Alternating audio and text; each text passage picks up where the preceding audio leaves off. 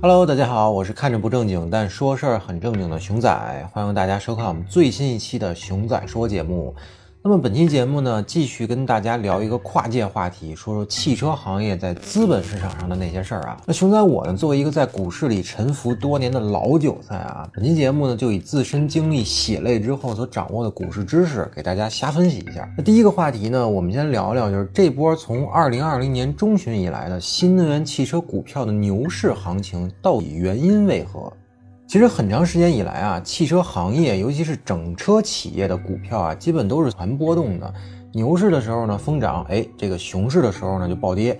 也就是这个上汽和广汽等少数业绩极好的优绩股啊，在这个二零一五年熊市之后呢，还走出了两三年的这个慢牛啊，其他的呢都不行。这背后的逻辑呢，其实不难理解。股票的涨跌主要就是基于企业的经营预期被资金推动的。而长期以来呢，我国自主品牌车企啊，并没有很强的技术实力。汽车消费市场呢，真正的中流砥柱是合资品牌。所以，当资本市场不好的时候，只有业绩极好的上汽和广汽可以持续的走强，全靠这个上汽大众、上汽通用、广汽丰田、广汽本田等合资品牌啊，贡献了大量的利润。通过财报呢，我们可以看到，广汽集团在2015年到2017年之间啊，有着非常高速的业绩增长。公司净利润呢，从四十二点三二亿元快速增长到了一百零七点八六亿元，这是一个非常夸张的数据啊。而上汽集团虽然没有高速增长啊，但连续多年净利润呢都保持在三百亿以上的规模，就算十倍的市盈率的估值啊，也能有一个三千亿左右的市值规模，那足以支撑的股价在三十元以上。但是近些年来呢，汽车行业的逻辑变了，这也是这波汽车股爆发的最根本的原动力。从二零一九年开始呢，我国和美国在贸易上啊有了争夺，美方呢无端制裁我国的华为啊、中兴通讯等企业，那这个时候呢，国产替代的战略就开始浮出水面了。芯片行业的国产化是这两年被反复提及的政策。那其实汽车行业和芯片行业啊有着类似的问题啊。当年做合资品牌的时候呢，我们说要拿市场换技术，结果这些年呢开放市场后，让外方呢赚的是盆满钵满。那技术上，除了吉利、长城、比亚迪等一些自主品牌还有不少建树之外啊，其他的中方合资集团实在是差强人意，所以我们应该有所改变了。如今呢，正好赶上新能源汽车的风口，我们在燃油车领域的落后地位呢，有可能在新能源汽车领域实现弯道超车，并且呢，近两年以来啊，自主品牌在新能源汽车上做的是真的挺好的，对传统合资品牌呢，形成了产品力和销量上的优势。所以到了二零二零年中旬呢，资本市场又因为疫情下的经济下行压力，迎来了一个相对的资金宽裕的阶段。那汽车板块也是在多重叠加的利好背景下，哎，起飞了。那这波汽车股的大牛市走了一年多，到了二零二一年的四季度呢，才算告一段落。如果买了比亚迪、长城汽车和宁德时代等股票啊，那真是赚得盆满钵满啊。好，那第二个话题啊，我们来聊聊为什么同是汽车股却不同命。有些呢涨得那么好，有些呢却原地趴窝。那这波汽车股的行情啊，可以说是极致的分化。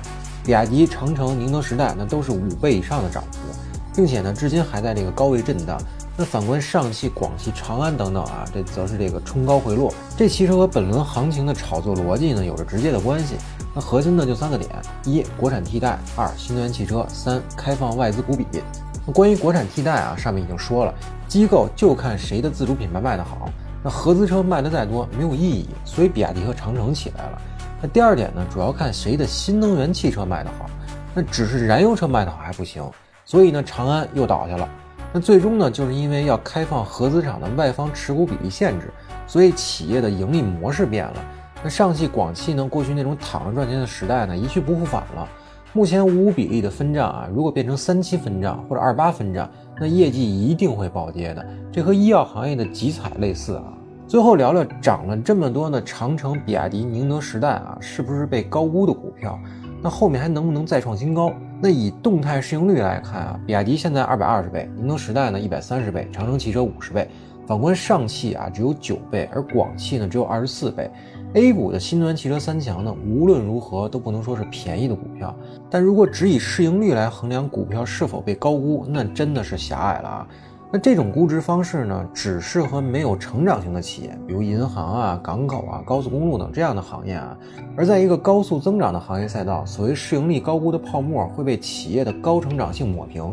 举个简单的例子啊，如果一家企业现在每年盈利一亿元，那市值一百亿，并且呢也没有业绩增长的潜力，那一百倍的市盈率肯定是高估的。但如果该公司赶上了行业风口，三年时间业绩翻十倍，每年十亿的盈利能力，给一百亿的估值还高吗？不过才十倍市盈率而已嘛。这个时候 P/B/ROE 或者现金流贴现等估值模型可能会更合理一些。其实说到底呢，最重要的就是看企业有没有高成长性。我们更应该关注这些车企的产品是否能被市场认可。而关于股票的涨跌呢，可能只有天知道啊。那如果非要熊仔说自己的观点啊，我觉得别看宁德时代现在的市值最高，超过了一点三万亿人民币啊，比亚迪和长城加一块都不如它多。但参考全球资本市场啊，做 to B 业务公司的天花板是不如做 to C 业务的。美股市值前三十的企业呢，绝大多数都是 to C 业务的。那 to B 业务呢，寥寥几个而已。原因呢很简单，因为其他资本家的钱啊不好赚，而个人用户的钱呢好赚得多，所以 to C 业务产品呢很容易做出高溢价。好了，本期关于汽车行业和资本市场的节目呢就先聊到这儿。如果您对本期节目有什么看法，欢迎大家留言，咱们在评论区中继续讨论。最后呢还是小广告环节，欢迎大家一键三连，点赞加关注支持我们。咱们下期再见，拜拜。